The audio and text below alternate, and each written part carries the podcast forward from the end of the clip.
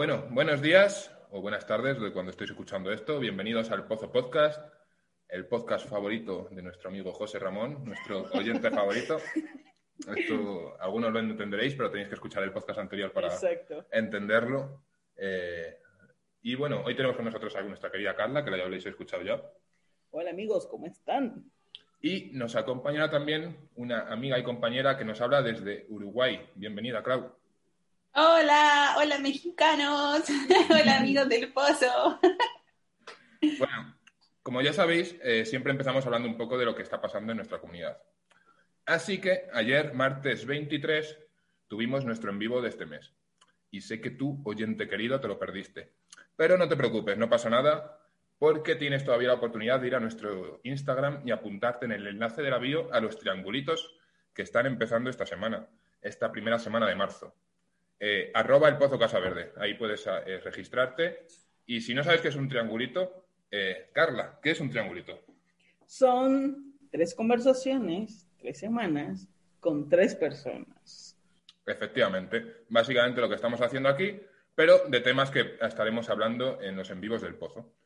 Así que, si no tienes un triangulito, apúntate para no quedarte sin tu conversación interesante. Eh, todo esto, como es un podcast, pues lo mismo estás escuchándolo en noviembre y no está pasando. Así que si quieres comprobar que lo que está pasando de verdad, eh, eh, vete a nuestro Instagram, arroba el Pozo Casa Verde, y allí vas a enterarte en tu espacio temporal de qué está realmente pasando. Ok, esto es lo que ocurre. Eh, vamos ya a entrar en el repaso de noticias de actualidad. He traído un montón de cosas interesantes, ya veréis. A ver, a ver. Empezamos por ciencia, ¿va? La noticia de ciencia de la última semana, no sé si lo habéis escuchado, es que ha aterrizado una nave en Marte, Ni idea. ¿no? Se escuchó aquí, en Uruguay fue noticia. Yo no veo noticias. Ya, ya. Yo veo Twitch y YouTube, pero ahí también salió, entonces también vi la foto que parecía cualquier cosa de eso, pero bueno. Yo vi Ya. los memes de, de eso, de esa noticia. Los memes es la otra forma de enterarse, como seguramente ya han enterado muchos de los que nos escuchan. Bueno, pues el 18 de febrero la NASA logró con éxito el aterrizaje de la rover Perseverance, que es como se llama. Y eh, bueno, pues eso, esta semana ya han enviado fotos a color. La primera semana era una foto en blanco y negro, que parecía el descampado de aquí detrás de mi casa, pero creemos que es Marte, no sé. Confiamos en ellos. Ok, seguimos con ciencia. El 31 de marzo se abren las, eh, como no sé, las entre- para ser astronauta básicamente. Convocatorias. No sé cómo se llama. Convocatorias, bien. Postulaciones. Sí, postulaciones, no sé cómo se dirá en donde estáis escuchando. ¿Te vas a postular tú, Alex? No, bueno, yo podría porque eh, se abren para ser en Europa.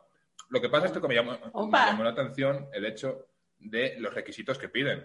Así que si alguien está... A ver, bueno, cuéntanos. alguien si quiere ser astronauta, Ca- Carla, seguro, seguro entra. Obviamente. Sí, porque los primeros requisitos son poquitos y cualquiera los tenemos, ¿no? Se deberá tener al menos un máster en física, Ay, claro. medicina, ingeniería, matemática, Cuen, cuen, cuen. ingeniería informática o tener el título de piloto a pruebas experimental. Eso para empezar. Uno de esos másteres necesitas hacer. O sea, solo uno, no Ta. todos. No, no, solo uno, solo uno. Ah, ok, ok. No, no están tan locos. Igual Si no, si no, imposible, no, pero- Claro, si no, no entraría nadie, yo creo, ¿no? O sea, entraría un viejito ya teniendo todos esos másteres. Eh, aparte deben tener tres años de experiencia profesional, como mínimo, y dominar el inglés de manera fluida. Deben tener un C1. ¿Porque en Marte hablan inglés? O... En Marte hablan inglés, sí. Y también es recomendable tener algún idioma adicional. Por si acaso Ok. algún, no sé, marciano habla otros idiomas, ¿no?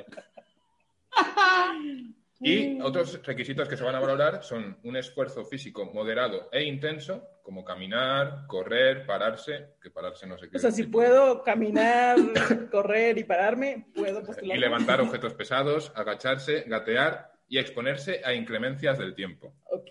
O sea, primero ser más light, luego ya un poquito va subiendo. Aprobar una prueba de natación, que Eh, ahí me costaría a mí, la verdad. O sea, sé nadar, pero Mi papá, para enseñarme a nadar, me aventó a un río y me dijo, nada. No. Sí. Bueno, Obviamente era un, clásica. era un río tranquilo. es un Pero padre aprendí. Entonces podría pasar esa prueba.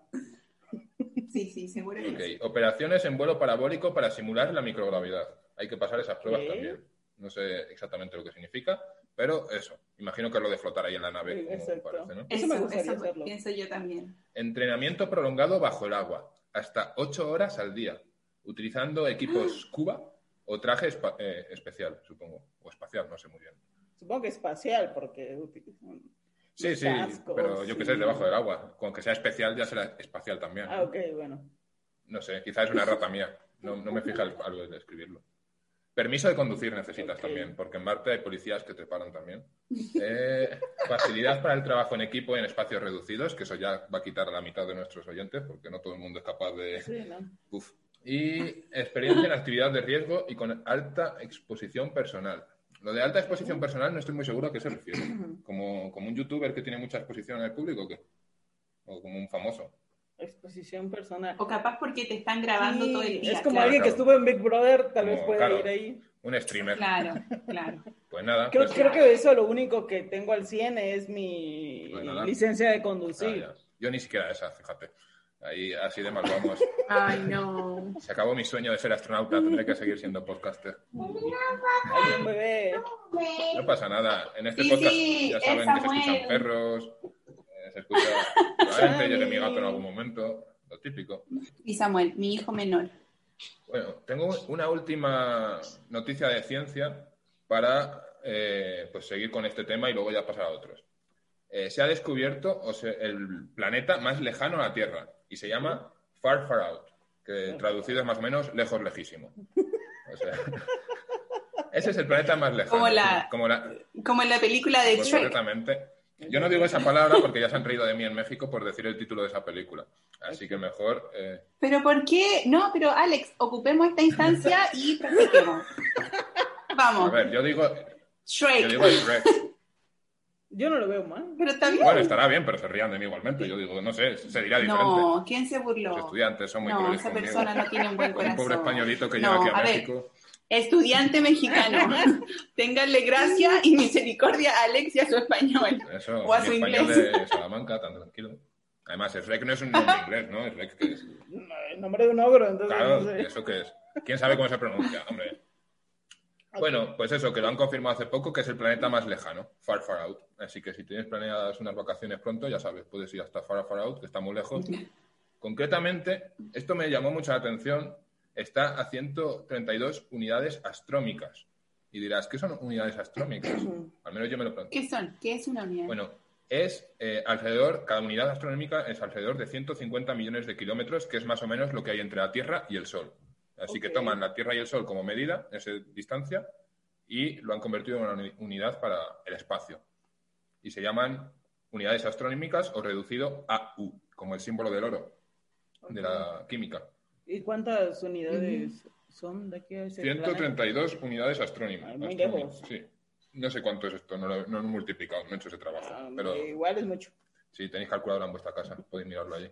Ok, paso a esta sección. A ver, no sé si os interesará un poco o no, pero claro, esto al ser yo europeo, eh, la reina de Inglaterra es alguien importante. Así Bueno, que todo lo que pasa con en la la- Casa Real Con la serie de Netflix, a todos nos importa lo que pasa en, en Reino Unido. en Reino Unido. ¿En qué serie exactamente? The Crown. Ah, claro, esa no la he visto todavía. Sí. Pues probablemente es la misma reina, ¿no? La que están hablando ahí. Ya Es, se supone que es como una. No, no, no es. No sé cómo, cómo le dicen cuando es real. Basado. Basado en hechos hechos reales. eh, o sea, no es un documental ni nada, pero se Ya, ya. supone que es una tipo novela. Tipo de Isabel II también. Es, es de ella. O sea, eh, son los mismos nombres, todo. O sea, no cambian absolutamente nada. Pues es que está ya mayor la pobre. Bueno, el caso es que la... lo que quiero decir es que el marido de Isabel II, que es el duque de Edimburgo, fue ingresado hace poco y no por COVID. Así que podéis estar tranquilos los fans de la familia real, que aunque esté ingresado, está de buen ánimo, tranquilizados. Ok.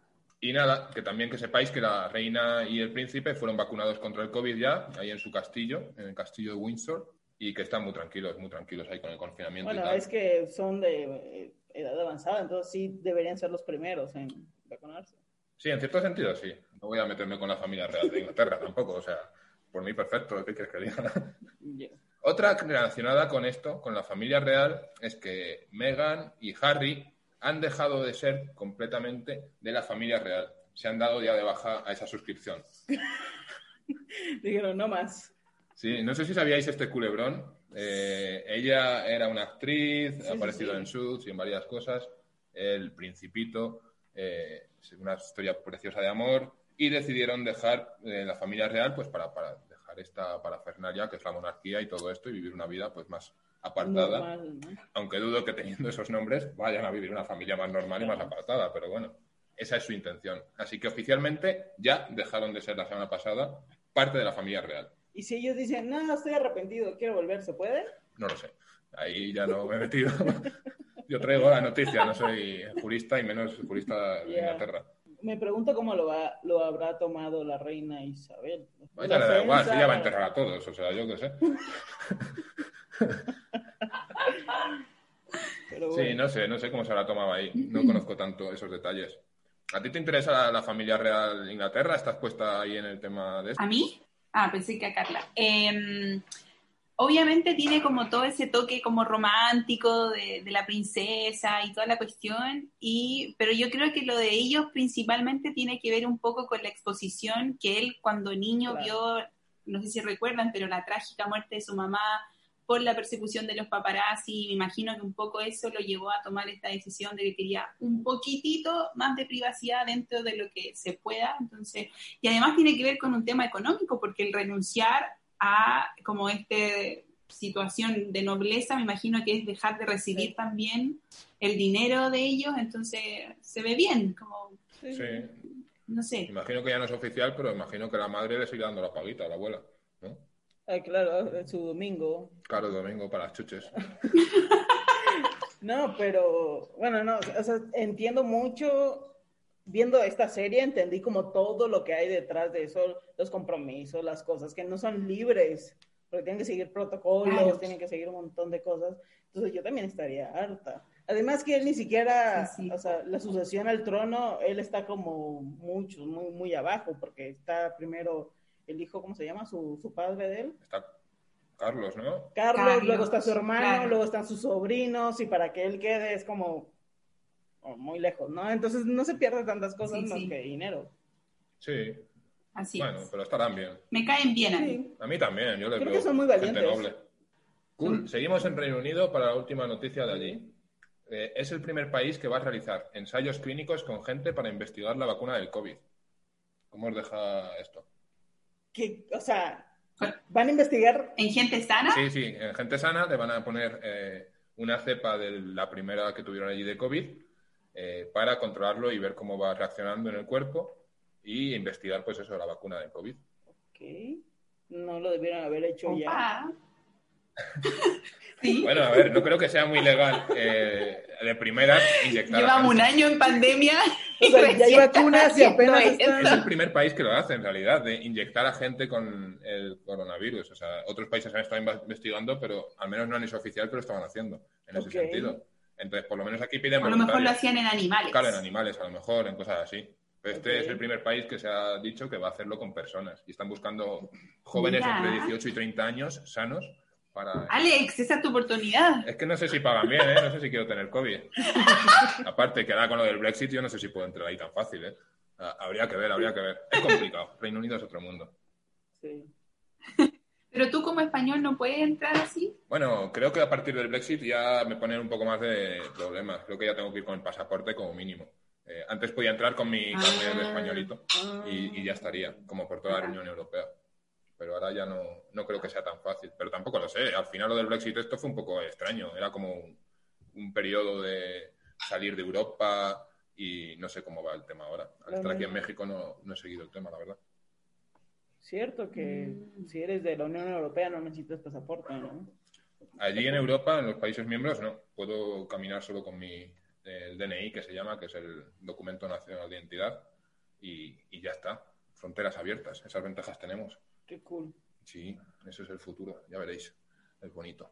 Yes. Pero hablando del futuro y de países desarrollados que parece que están volviendo a las tiranías. Cultura. Vi que esta noticia no pensaba no comentarla porque era así de España, pero luego dije, anda, si está también en el periódico de México, en el Universal, así que lo comento. Si ellos también lo comentan, yo también. ¿Conocéis, ¿Por qué no? ¿conocéis al rapero Pablo Hassel? ¿O habéis escuchado qué ha pasado con él últimamente? Escu- Yo sí. All right. yo, solo que escuché que está en la cárcel, pero nunca he escuchado su música nunca- y no sé ni por qué está. No pierdes nada por no escuchar su Claro. música, eso ya te lo digo ahora mismo. De hecho, así parece chiste, pero le han metido en la cárcel por su música. O sea, imagínate lo mal que lo tiene que hacer para que te metan en la cárcel por eso. En realidad ha sido por eh, otro tipo de delitos, que es injurias a la corona y exaltación del terrorismo, según han dicho los jueces. Lo que pasa es que ahora la gente en España está revolucionada porque dicen, oye, ¿qué es libertad de expresión? ¿Qué pasa con la libertad de expresión de poder decir algo en una canción? Así que se han puesto a quemar contenedores y cosas así en España. Y la cosa está un poco tensa en ese sentido. Sí, vi que había muchas. Pero es que el rey más encima, o el ex rey Carlos, ha hecho cualquier cosa, perdonando a los fieles seguidores del rey, pero siento que justo, ¿no? Lo- Las palabras que él dijo, no sé, no, no- yo no lo sentí un acto terrorista al menos. Yo he visto los tweets y no parecen tampoco demasiado, o sea, vale, sí que no son bonitos, pero tampoco me parece como para ir a la cárcel. Y por lo visto tiene que ver también con que esta fue su segun- eh, segunda sentencia.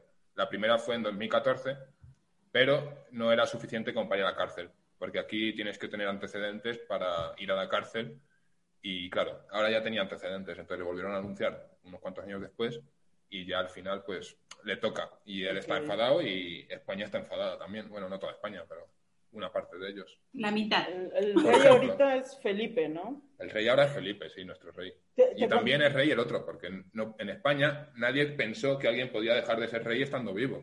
Ahí tenías que morir y ya dejas el cargo. Oh. Entonces no existe eh, como un protocolo como tal. Entonces él abdicó, Ujú. entonces ahora tenemos a Felipe, pero teoría- técnicamente Juan Carlos sigue siendo rey a nombre de título y tal. Así que tenemos dos reyes, aunque solo hay uno funcional. Te, te conté cuando conocí a la reina Leticia. Es verdad, Cuenta- me contaste, pero cuenta la ¿Tú historia. la conociste a la reina? La tuve a menos de medio metro. Así. No te lo puedo creer. Estaba viviendo en ¿Y Salamanca. cómo se ve? Es muy guapa, muy guapa, muy, muy flaquita, o sea, demasiado, que yo dije, esta mujer se va a romper. Total, esto pasó así. Yo estaba viviendo en Salamanca en ese entonces, eh, entonces dije, pues necesito ir al Carrefour a comprar, al súper, pues. Y entonces para ir al súper tenía que atravesar la Plaza Mayor de Salamanca. Entonces, eh, porque iba al de Calle Toro, que es el más grande. sí. Entonces, le, le cuento a Alex por qué se ubica. Yo sí ubico, sí. El resto de que están escuchando dirán, pues bueno, pues muy bien. Eso, yo, yo tampoco me ubico, gracias Carla. No, porque tenía uno más cerca. La próxima vez que vaya a Salamanca, Vamos a juntar un mapa de Carrefour y de dónde vivía Carla para que todos Eso, lo sepan con que el tengo, podcast. Eso. que tengo que cruzar la plaza Sí. y toda la Entonces, nada, yo llevaba mi mochila vacía porque pues ahí iba a echar todo lo que compraba. Y nada, voy Ujú. subiendo a la Plaza Mayor, había como silencio, o sea, no se veía mucha gente ni nada.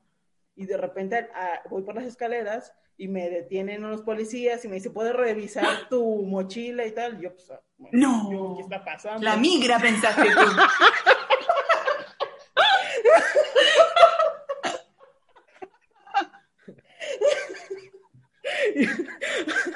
Sí. No, pues nada, yo dije, ah, pues no sé, y tal, los dejé y nada, seguí, seguí mi camino y veo un montón de gente, pues viendo hacia adentro de la, de la Plaza Mayor y en, el, y en el centro veo como una carpa roja muy bonita y un montón de soldados y de repente veo a alguien hablando en esa carpa y pues total que era la reina. Entonces, pues nada, ahí estaba yo viendo, no alcanzaba a ver.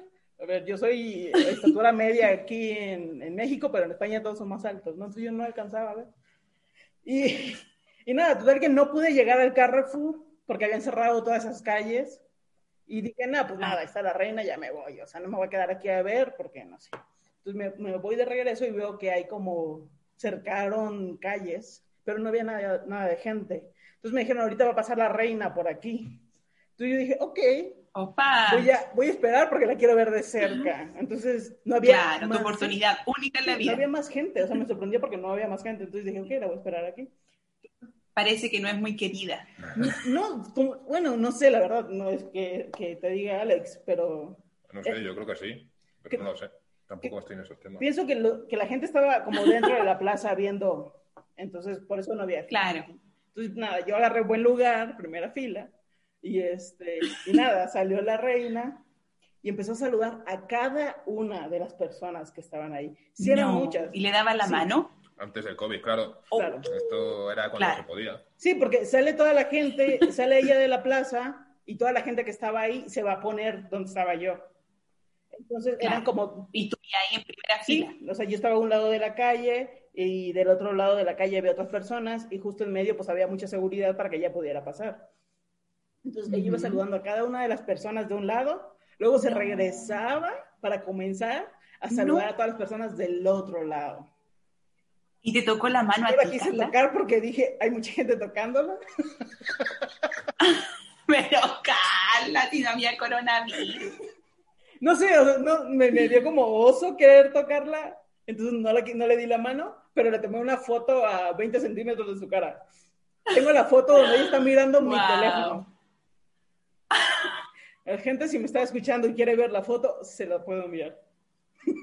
Yo, yo la quiero ver, la mándamela al WhatsApp. De hecho, creo que la tengo en mi Instagram, la pueden ir a buscar.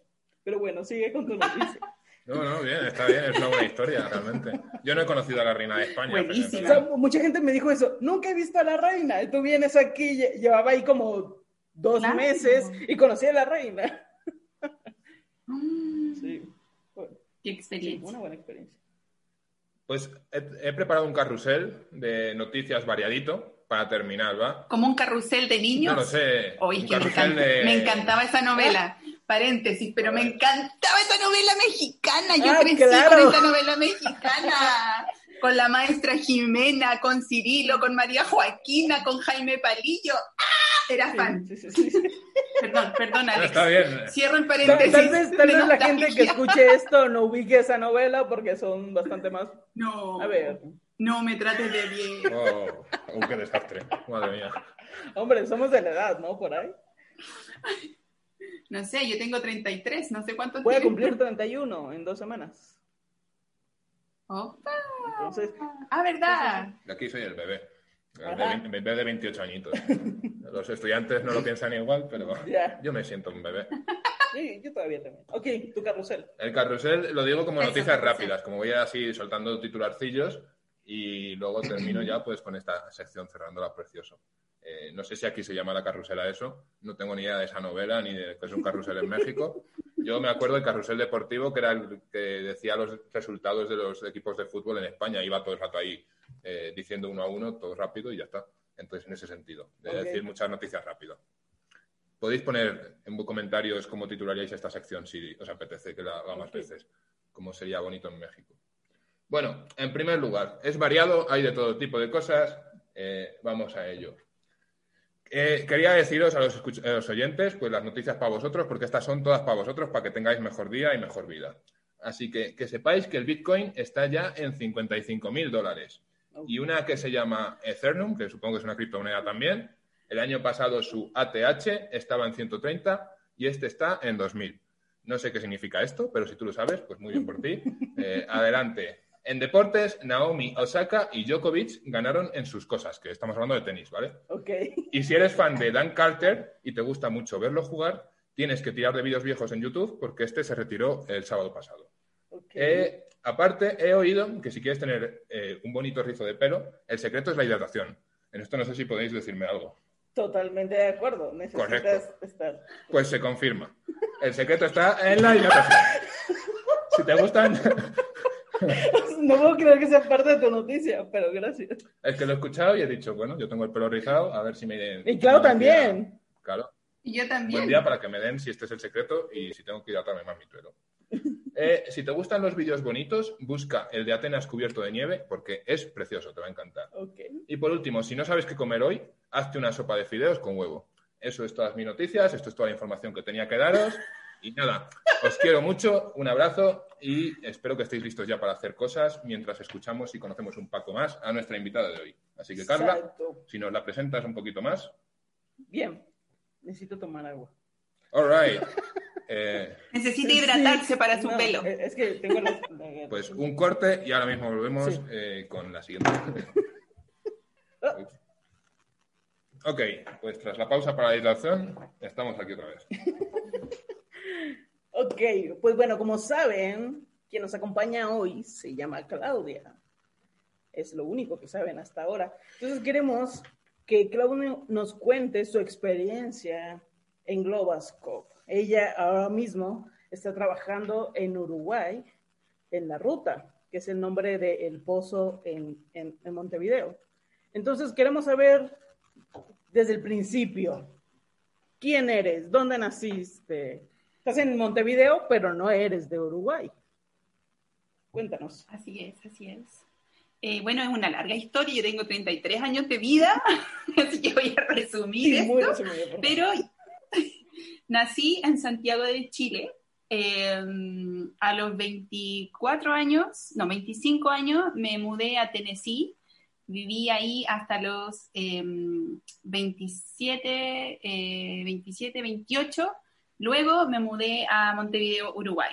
Ok, Esa es mi vida de, de países. ok, bien. Entonces viviste en Santiago, estudiaste en la universidad ahí. Claro. Así Sí, es, soy enfermera. ¿Ah, sí?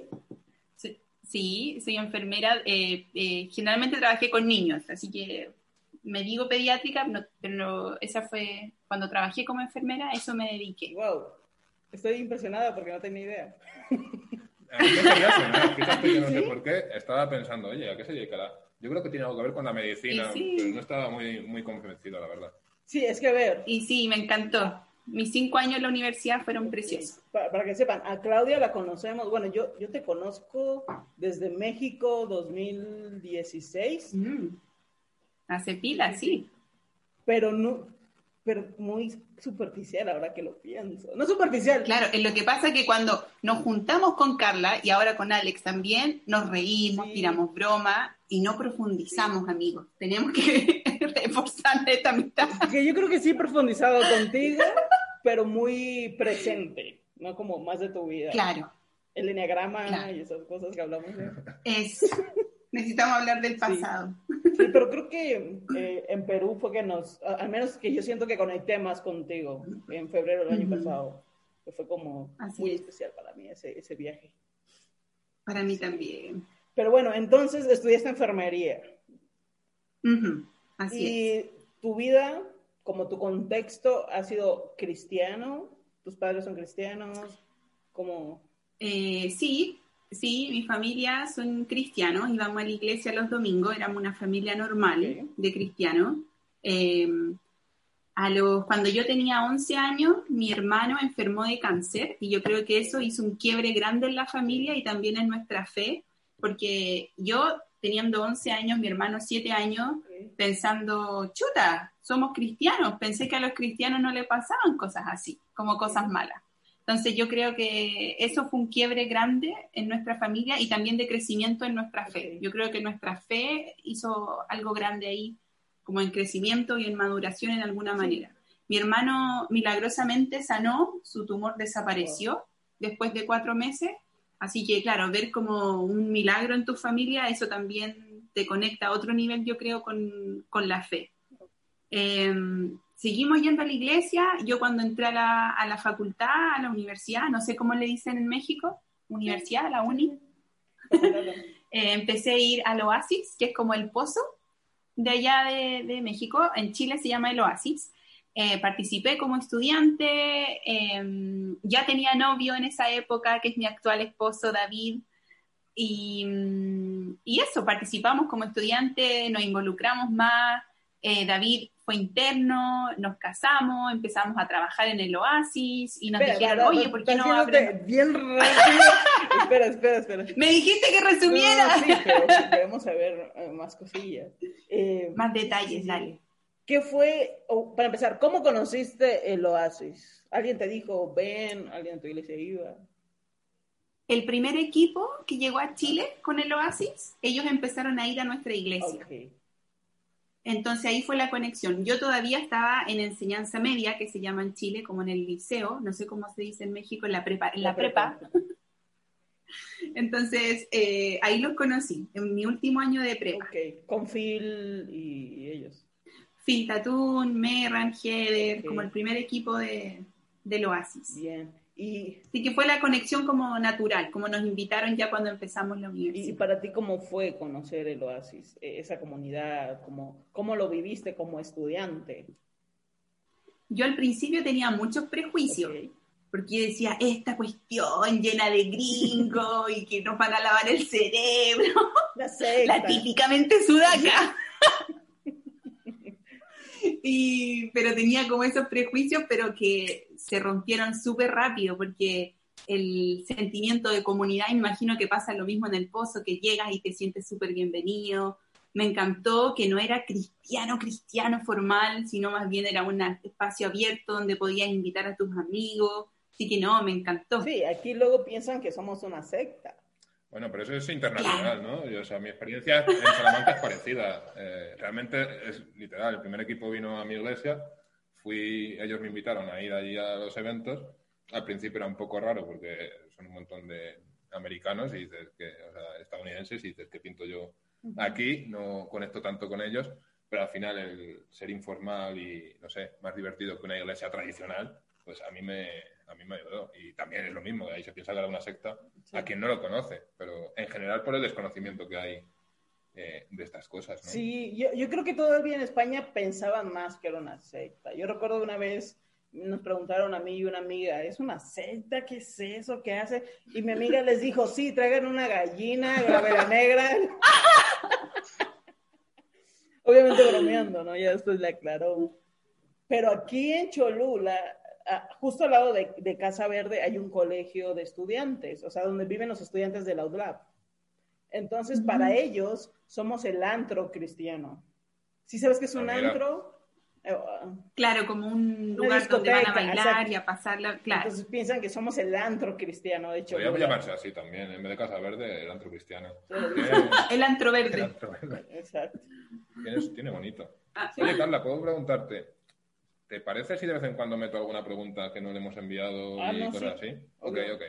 Solo por saber, por tener permiso oficial, eh, porque ya se ha preparado la entrevista, tampoco quiero decir. Pero... No, no. ¿Quieres preguntar Ah, bueno, me he preparado aquí unas cuantas preguntas que he visto así en entrevistas a gente y he dicho, oye, pues esta, esta pregunta me gusta. Eh, son preguntas así rápidas para responder muchas de ellas.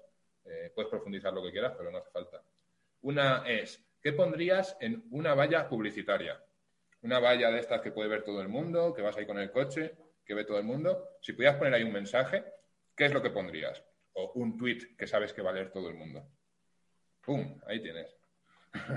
Uy, qué difícil. Si no tienes como algo específico, puedes decir como algo genérico. Eh, pero. Creo que pondría como. No sé, como. No me digas Juan 316. La noche. No, no, no, no, no, nadie lo leería pero diría algo así como que, que siempre va a llegar la mañana. No te preocupes que las noches no van a ser nunca eternas. La de Shakira, la canción, ¿no? La de Cuando menos lo esperas sale el sol, creo que dice una canción de Shakira. A mí me suena eso. A ver, no sé, yo soy una fan de Shakira. A ver, para de No podría hacer esto a nuestros oyentes, por favor. Te respeto demasiado. A mí me suena que hay una letra que dice eso y que era de Shakira, pero tampoco soy tan fan. A lo mejor me estoy metiendo la pata con otra artista del pop. Probablemente. Me gusta, me gusta esa frase. Yo siempre tengo, tengo cuando alguien llega con problemas y no hay como una solución pronta, siempre digo, es solo un momento, tranquilo, va a estar bien, vas a salir de esta. O sea, como que trato de dar paz en ese sentido a la gente. Me gusta. Eh, ¿Quieres hacer otra pregunta o sigo con la no sé. Uh, yo tengo aquí varias preguntas que podría ir soltando, pero no tengo preferencia. Prefiero que hagas tú las tuyas y yo voy metiendo ahí de vez en cuando. Y ya está. Bien. Para no perder mucho el hilo. Ok. Oye, ¿y tu relación con David, cómo fue? Nos conocimos desde niños en la iglesia. No nos vimos como, como personas interesantes de conquistar hasta la adolescencia cuando yo iba en mi último año de prepa, éramos amigos, eh, pero en mi último año de prepa nos hicimos más amigos hasta eh, que empezamos a ser novios el 25 de octubre del 2010. No, no, no, no del 2010, del 2004, perdón, 2010 nos casamos. El 25 de octubre del 2004, eh, él se arrodilló y me besó. pero si le preguntan a él va a decir que es al revés. Pero como yo estoy diciendo este podcast, a mí me están entrevistando, él fue el que me besó primero. Oye, ¿y a David le habéis salido ya barba o no? ¿Fue esos cambios de adolescencia, de la pubertad, de los pelillos que te salen en el bigote lo que te enamoró de él? Es que en esa época tenía que afeitarse todo el tiempo, porque en el colegio en Chile no te dejan ir con. ¿En serio? Madre mía. ¿En serio? ¿En serio? Uf, qué terrible. Allí no les preocupa. Bueno, ahora ya ha cambiado. No conocía su barba. Pero bueno, entonces ahí fuimos novios, seis años, nos casamos el 11 de diciembre del 2010 hasta la fecha. Llevamos diez años y meses casados. ¿Y de relación cuatro años atrás? Seis años de novio y diez de casado. Llevan 16 años juntos. 16 años, imagínate, yo tengo 33, o sea, la mitad, un poquito más de la mitad de mi vida, no, casi todavía no, pero ya casi la mitad de mi vida con, con esta persona, con este personaje. Entonces, eh, David era interno, tú no. Yo no, David era interno porque David es mayor por un año y mi carrera duraba cinco años, su carrera duraba cuatro años, entonces por eso él fue interno primero y después nos casamos y yo nunca fui interna, ¿pueden creerlo? Me salté esa parte. Claro, y se fueron a Tennessee, que estudió en Emanuel. Después de trabajar, después de trabajar en el Oasis por dos años y medio, nos fuimos para allá. Solo para que todos nuestros oyentes sepan, ¿qué es un interno? Pues hay alguno que no sepa mucho qué es un interno. Ok, un interno es el primer año, cuando tú decides, ok, quiero trabajar en Globascope, Casa Verde, el Oasis, La Ruta, eh, en vivo, donde sea que quieras ir, necesitas pasar un año aprendiendo todo lo que se hace en el ministerio. Entonces, ese primer año es el internado. Entonces, después de ese año ya pasas a ser un staff con la experiencia y conocimiento necesario para hacer cualquier función del ministerio o cómo lo dirían ustedes. Perfecto, eso mismo a mí me parece una muy buena definición de, interno. Solo para que todos estén en el mismo punto, por si acaso. Claro. Entonces quiere decir que Claudia se saltó esta parte importante. Me la salté. me la salté por dos razones. No, no, me, no me quiero justificar, pero les voy a decir mis razones. Primera razón, eh, yo había hecho un pequeño internado en Kenia de tres meses con otro programa que tiene CMF, CMF es la organización de Global Scope. Entonces yo me había ido para allá el verano anterior a casarme, entonces tenía ahí un poquito de, internado. Y la otra razón es que en el Oasis em, hay una regla que un interno o interna no puede estar casado con alguien del staff porque puede generar algunos roces en el matrimonio, por tema de horarios, por tema de responsabilidades. Entonces, esa fue la razón. Okay. No es que me, me salté porque sí. Ya. Oye, entonces, ¿fueron también staff en el Oasis? Así es. Sí, por, sí, por dos años y medio. Ok, bien. Entonces, ¿eso fue después de Tennessee o antes? Antes. Ok, entonces cuando vuelven de Tennessee, ¿Tennessee? Nos venimos directo a Uruguay. Ok. ¿Y cómo fue esta parte que deciden comenzar otro ministerio? Esa parte me interesa mucho. O sea, ¿qué fue lo que los movió? ¿Qué, vieron? La verdad que para nosotros fue súper difícil, porque el OASI era nuestro hogar, el OASI era un lugar, eh, nuestra comunidad donde crecimos, donde teníamos a nuestros estudiantes, a quienes amábamos, a quien todavía amamos. Y, fue súper incómodo y difícil tomar la decisión, em, pero era una, una decisión de em, como necesaria, creo yo. Cuando tú quieres ver crecer las cosas, como cualquier crecimiento, duele en algún sentido. Y para nosotros era eh, salirnos de nuestra zona de confort e ir a buscar auspicios, e ir a otro país en que no conocíamos nada, eh, no conocíamos a nadie tampoco. Em, pero un buen amigo nuestro, Rick Harper, un día fue a Chile. Eh, Rick Harper fue como el que soñó con Global Scoop. Es una persona muy importante para la, para la organización. Es papá de Garrett, y él no, para los que están escuchando el Papá, claro, ¿verdad? Que ustedes lo deben de conocer muy bien. Claro, bueno, el papá entonces de este, eh, de nuestro amigo también Garrett, eh, fue a Chile y nos dijo, David y Clau, tienen que irse a Cuba. Cuba. ¡A Cuba! ¡A Cuba! Y nosotros dijimos, pero, pero Rick, Cuba. Me dijo, bueno, o a cualquier lugar de Latinoamérica, pero tienen que salir de aquí como es necesario que esto siga creciendo. Eh, nosotros fuimos los primeros misioneros eh, nacionales que fueron a abrir un, un, Global Scope nuevo, porque, bueno, ustedes son nacionales también y saben que esto siempre hay gringos de por medio y todo, entonces era una gran hazaña que nacionales estuviesen haciendo algo así más grande en el fondo. Eh, pero gracias a este sueño de Rick de abrir algo nuevo, en donde nosotros comenzamos a, a, mirar las oportunidades que había en Latinoamérica. Justo, justo eso te iba a preguntar. Eh, para los que no saben, nosotros nos sostenemos a base de apoyo, o sea, gente, iglesias, uh -huh. organizaciones que decían eh, eh, confiar en nosotros y lo que estamos haciendo y donan dinero cada mes para el sostenimiento de todos nosotros como misioneros, organización, para pagar la renta, la comida que les damos y todo eso. ¿no? Para ustedes, ¿cómo fue esa parte? Porque para los gringos y los americanos eso es mucho más común como más normal ir y pedir dinero y, y, los gringos van a decir, claro, yo quiero apoyar.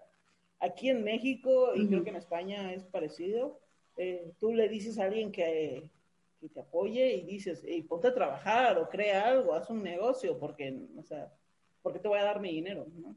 ¿Cómo fue para ustedes esa uh -huh. parte? Al principio fue súper difícil, por esto mismo que dices tú, son los mismos prejuicios. Yo creo que a lo mejor es algo en general de la cultura no gringa el donar a, a misioneros. Eh, pero Rick, este mismo Rick, el papá de, de, me dijo, oye, yo al menos tengo un Dios millonario. El Dios en que creo, como es ilimitado en recursos. Así que esa jamás sea tu preocupación.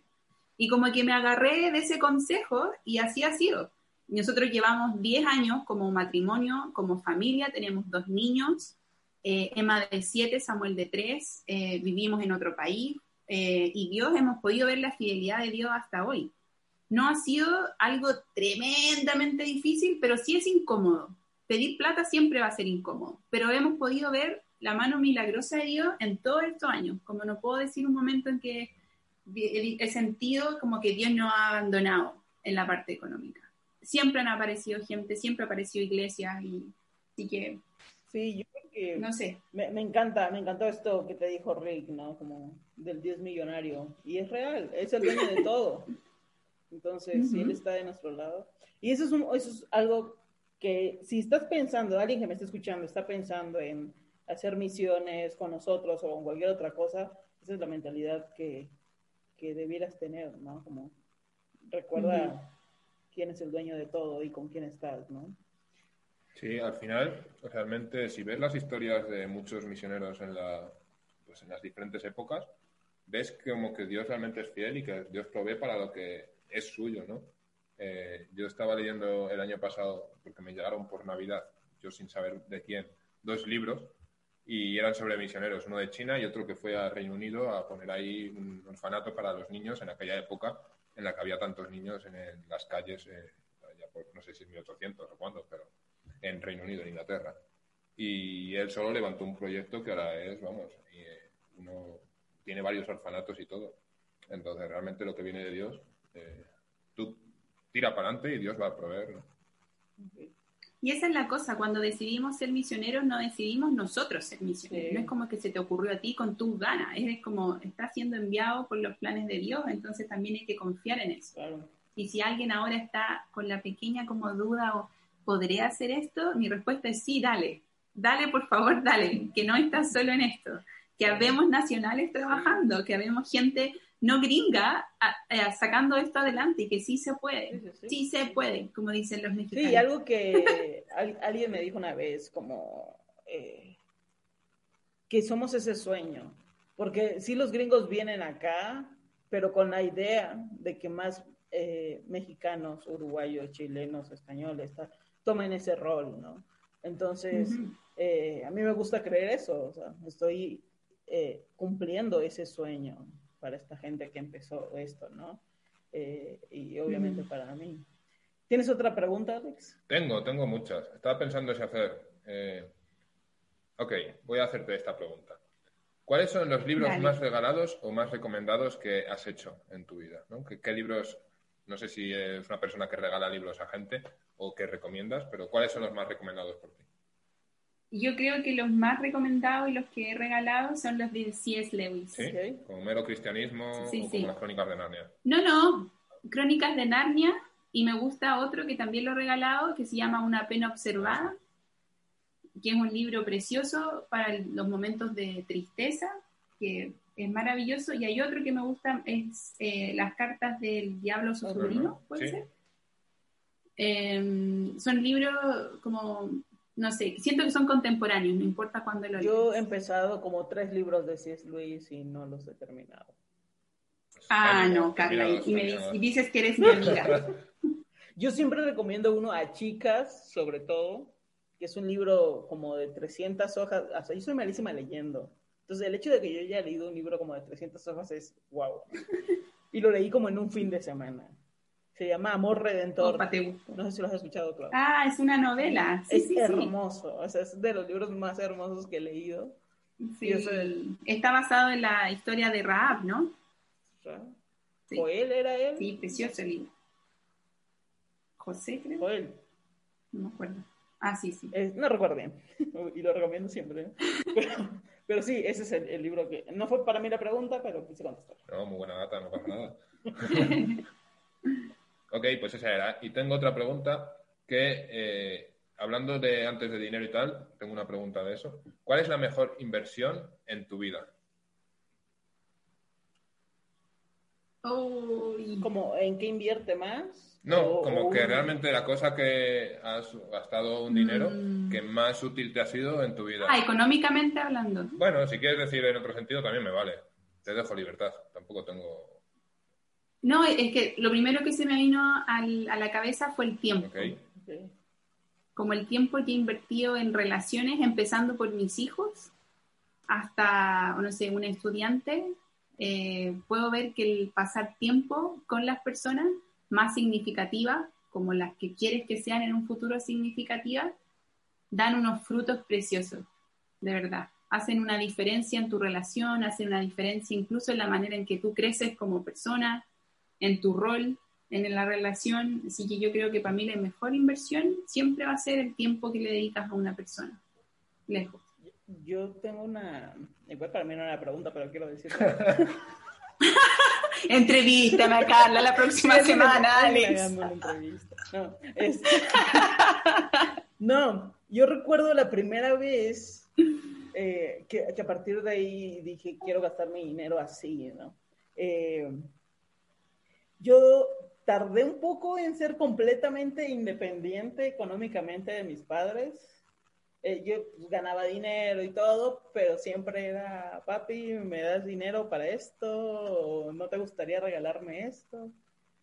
Entonces, recuerdo la primera vez que yo me pagué un viaje, yo solita, para irme de vacaciones. Ah, eso, fue, vivía en Salamanca, en España, y fui de viaje a Ibiza con unas amigas. Normal, ¿eh? Madre mía. ¡Opa! mira. ¡Qué tremenda independencia! fue bastante barato, fue bastante barato para, para ir, yo creo, Ibiza, porque fuimos en temporada baja, no fuimos temporada de, de verano y así. Pero, este, pero recuerdo pagarme ese viaje yo con mi dinero, estar en un camastro y decir, esta es la vida que merezco. Entonces, mi, a mí me gusta gastar mi dinero en viajes. Entonces, por eso vamos a trabajar también en Globoscope, porque cada rato nos hacen viajar. Sí, viajar es muy importante, chicos. Viajar. Hay que ver mundo, porque te va a abrir la mente también. ese es el consejo de Alex del día. Así es. Sí, y es una ventaja de trabajar en, en, en Globoscope. Viajas mucho. Por lo menos una vez al año haces un viaje. Claro, y, si no viajas, conoces a otras culturas, sí o sí, porque los equipos no están formados solo por personas de tu país. Como imagínate, en nuestro equipo tenemos a chilenos, tenemos uruguayos y tenemos a gringos. Entonces son tres culturas mezcladas de una manera. Bueno, ustedes también tienen mexicanos, españoles y gringos. Entonces, no sé, es una oportunidad magnífica de conocer otras culturas, otras maneras de vivir, de pensar. ¿Cuál es el país al que más os ha, sorprendido, que os ha llevado eh, pues trabajar en Global Scope o conexión con CIEM? A mí, Etiopía. Eh, Yo es un país al que nunca había pensado en ir si no fuera por, mi conexión con mm. En Vivo Salamanca en concreto. Sí. Sí, sí, yo cuando fui a Kenia fue una opción, o sea, fue un viaje precioso que me abrió los ojos y siento que hay un antes y un después de mí, después de ese viaje. Y relacionado con Global Scope específicamente, em, yo creo que ir a Alemania. Nunca había ido a Alemania, nunca había pensado ir siquiera, Y qué país tan hermoso, parecía yo en un set de televisión, en esas casitas perfectas, antiguas, no, maravilloso. Yo no pude ir a Alemania. Maravilloso. Justo después de que me vine, fueron a, a- no, Euroscope, Alemania. Yo sé como, ¿por qué no fueron cuando yo fui? No, para mí No. fue Edimburgo, en Escocia. Yo creo que, Mm. porque acababa de llegar a Salamanca y luego, luego fuimos para allá. Entonces, en cuanto a belleza de país y todo eso, eh, me gustó mucho. Pero, ¿sabes cuál viaje me gustó mucho? Perú. Mm, Perú es sí, una locura. Lima es una locura de ciudad para conducirlo y todo eso, pero la experiencia con todos ustedes para mí fue... Sí, para mí también. Fue maravilloso pasar tanto tiempo con ustedes dos. Yo lo pasé Sí. bien. Bueno, y con todo el resto, pero. Obviamente nosotros que- sí. mejor. Sí, Perú la verdad es que sí. también es un top. ¿no? O sea, Etiopía es que es un país en el que nunca había pensado en ir, porque Perú tiene el Machu Picchu y quieras o no, eh, es una cosa que, Claro. que llama la atención. Eh, eh, pero sí, también sería como probablemente mi, mi top 2, porque me sorprendió mucho, no tenía tampoco muchas expectativas porque no, no sabía mucho de Perú. Y aparte, Mm. bueno, la comida en Perú es Buenísima. que, madre mía. Sí. Rica, barata, Increíble. no, lo mejor, la mejor El combinación. aeropuerto carísimo, eso sí, eso sí. Ya en el aeropuerto nos equivocamos al mirar los precios y pensábamos que era en Soles, ¿no? soles, ¿no? Y era en, En dólares. dólares. Así que fue. Sí, Opa. sí, sí. Pero bueno, eso aprendes también viajando. Eh, aprendes a, a preguntar. no, y siento que como conducí en Perú, puedo conducir en cualquier parte del mundo, o sea, ya. Es O verdad, sea, es verdad. me, me siento experta, o sea, ni Fórmula 1, o sea, más. Aunque igual ahí en México eh, también es una aventura. Yo he manejado en México y en Perú y yo no le, no le veo tanta diferencia, No, amiga. Perdóname. no, hay mucha. Son matices, son matices. Unos son mexicanos, No. otros peruanos. No, ¿sabes? Más que nada, creo que en Perú faltaba mucho como semáforos y cosas así. O sea, como que la gente es loca para manejar, pero aparte como a la ciudad le faltaba una estructura en ese sentido. Y aquí en Mm, México la puede ser. gente es loca, pero sigue como las reglas y la estructura. Los. Ajá. Entonces, como ayer eran esas dos cosas que yo creo que lo hacía Claro. todavía para mí un poco más caos. Es Pero verdad. igual me. Y que no conoces la ciudad también. También. Porque aquí en México ya ya ha conducido mucho, entonces ya está más acostumbrada. Ahí en Perú todo de nuevo. Eso, Sí. eso ayuda también. Sí, y sí, el sí. viaje, acabas de estar en un coche que no es el tuyo, Sí. de alquiler y cosas así, ¿no? Todo eso imagino que influye. Fue- fue muy cool. O sea, yo la verdad la pasé increíble. Y bueno, eh, Bueno. no sé cuánto tiempo llevamos. Llevamos un poquito menos de una hora. Para, bueno, entonces, para terminar, quiero que nos cuentes de la ruta. ¿Cómo es eh, del ministerio? ¿Cómo se lo venderías a un estudiante para que fueran a trabajar contigo a la ruta? Claro, este podcast tiene que Yo no le vendo nada a nadie. Tienen que primero saber eso. Y si hay un estudiante interesado en este momento que me está escuchando y que dice, oh, siente ahí un interés, ese interés ya lo es todo. Y de ese interés, no importa si yo te hablo maravillas o te hablo pestes, porque ese interés no viene ni de mí ni de lo que yo te pueda decir, sino que viene, como tú bien lo dijiste, de parte de un sueño de Dios más grande. Em, pero específicamente de la ruta, les puedo decir que es un ministerio increíble, el mejor Scout que hay. No. A ver, yo, yo no he estado, de momento es posible que sea. Bueno, el equipo me mola, Pero- me gusta. Hombre, está claro, como- Sí, claro. claro, ya mola solo ser, ser compañero de. Seguro que te ríes, por lo menos. Yeah. Eso, eso, seguro se ríen en las reuniones. Pero bueno, la ruta es un ministerio eh, que es para personas no cristianas net- netamente, como está pensado, diseñado, todas las actividades en una, es como una invitación, dijéramos, a conocer a Jesús en alguna manera.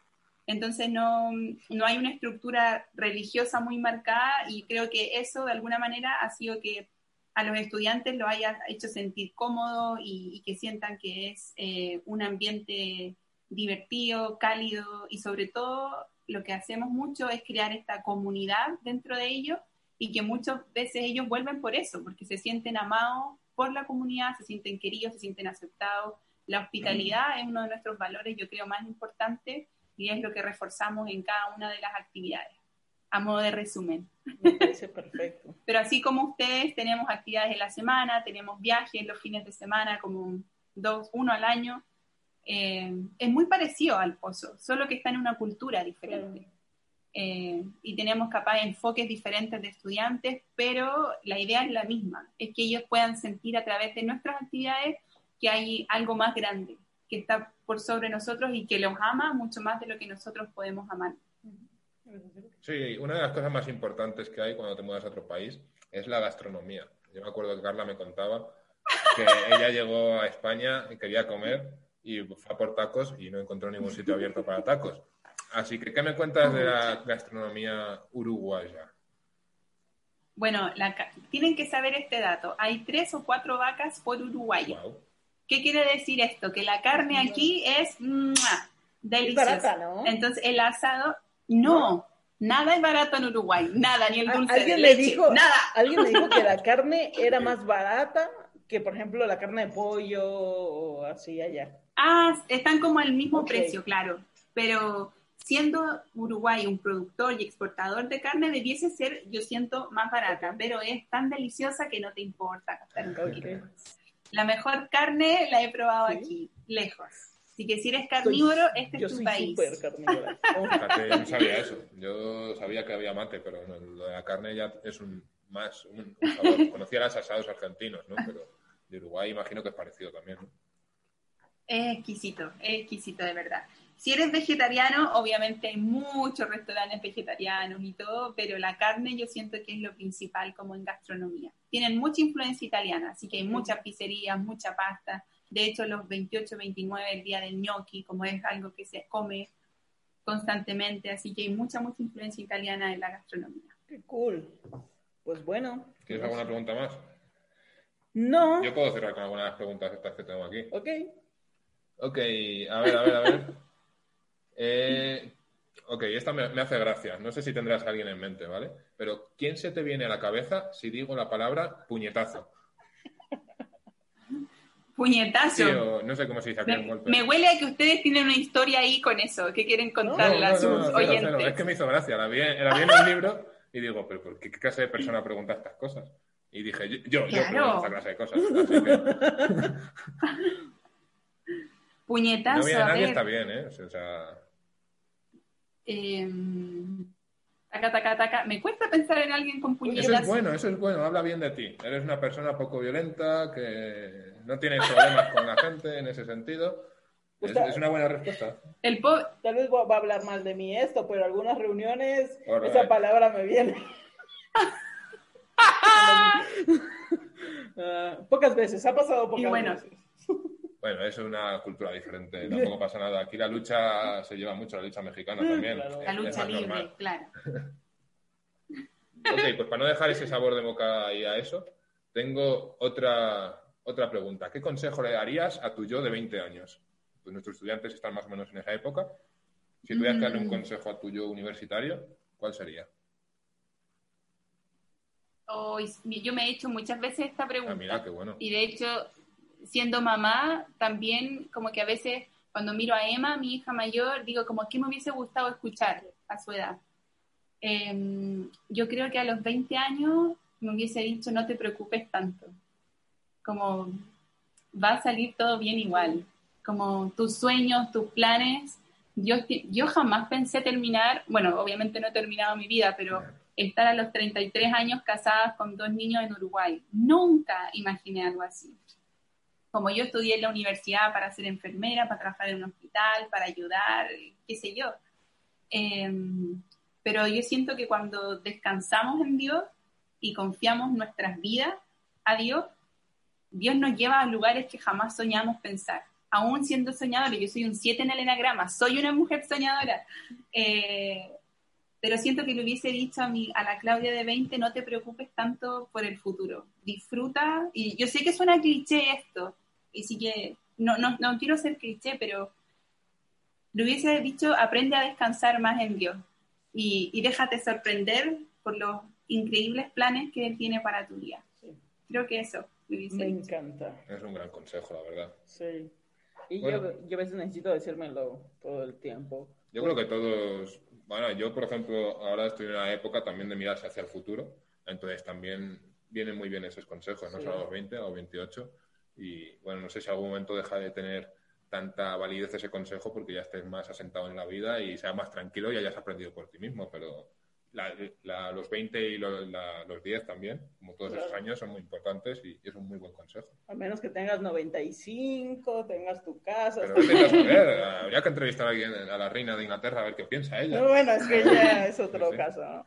Es que yo siento que los 20 son pueden ser Sí. estresantes porque es una etapa en que estás entrando a la uni o estás en la mitad de la uni, estás a lo mejor con alguna relación importante, a lo mejor, ¿me entiendes? Sí. Estás como Sí. empezando lo que viene para la próxima mitad de tu vida. Entonces, si, mira, si, si tú crees en Dios, como mi consejo es, aprende a descansar en Dios. Si estás como conociendo a Dios y, y es importante para tu vida, profundiza eso.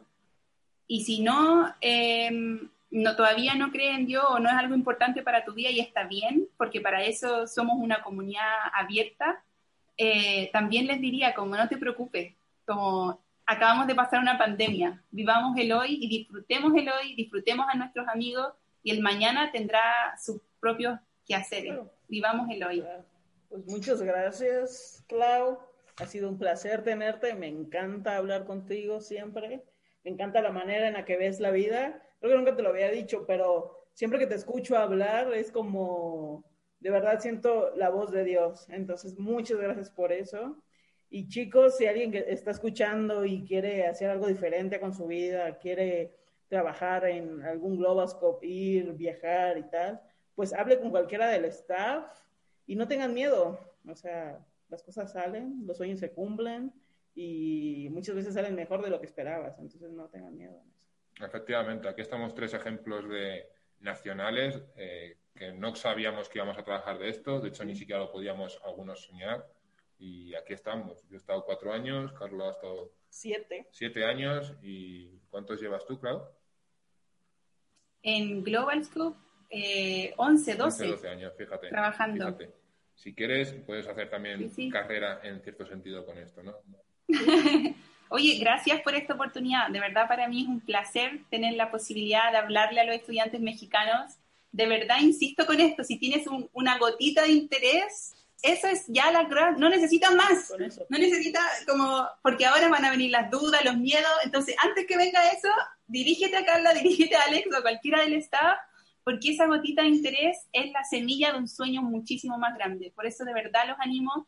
Eh, si eh, quieren hablar conmigo, Carla tiene mi WhatsApp. Me encanta conversar con los estudiantes, así que si tienen cualquier duda de Uruguay también estamos aquí para ustedes. Muchísimas gracias por la invitación. De verdad, un honor eh, estar ahí con ustedes. Hace muchos años con David, de hecho, fuimos a un retiro, un viaje de, del Pozo, que fue para nosotros un regalo. Sí, sí, sí.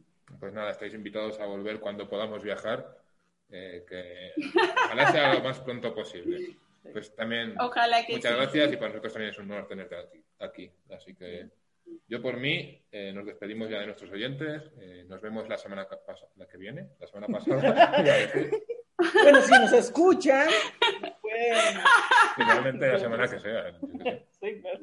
Así que nada, que nos estamos escuchando. Eh, un abrazo a todos, os queremos un montón. Chao, chao.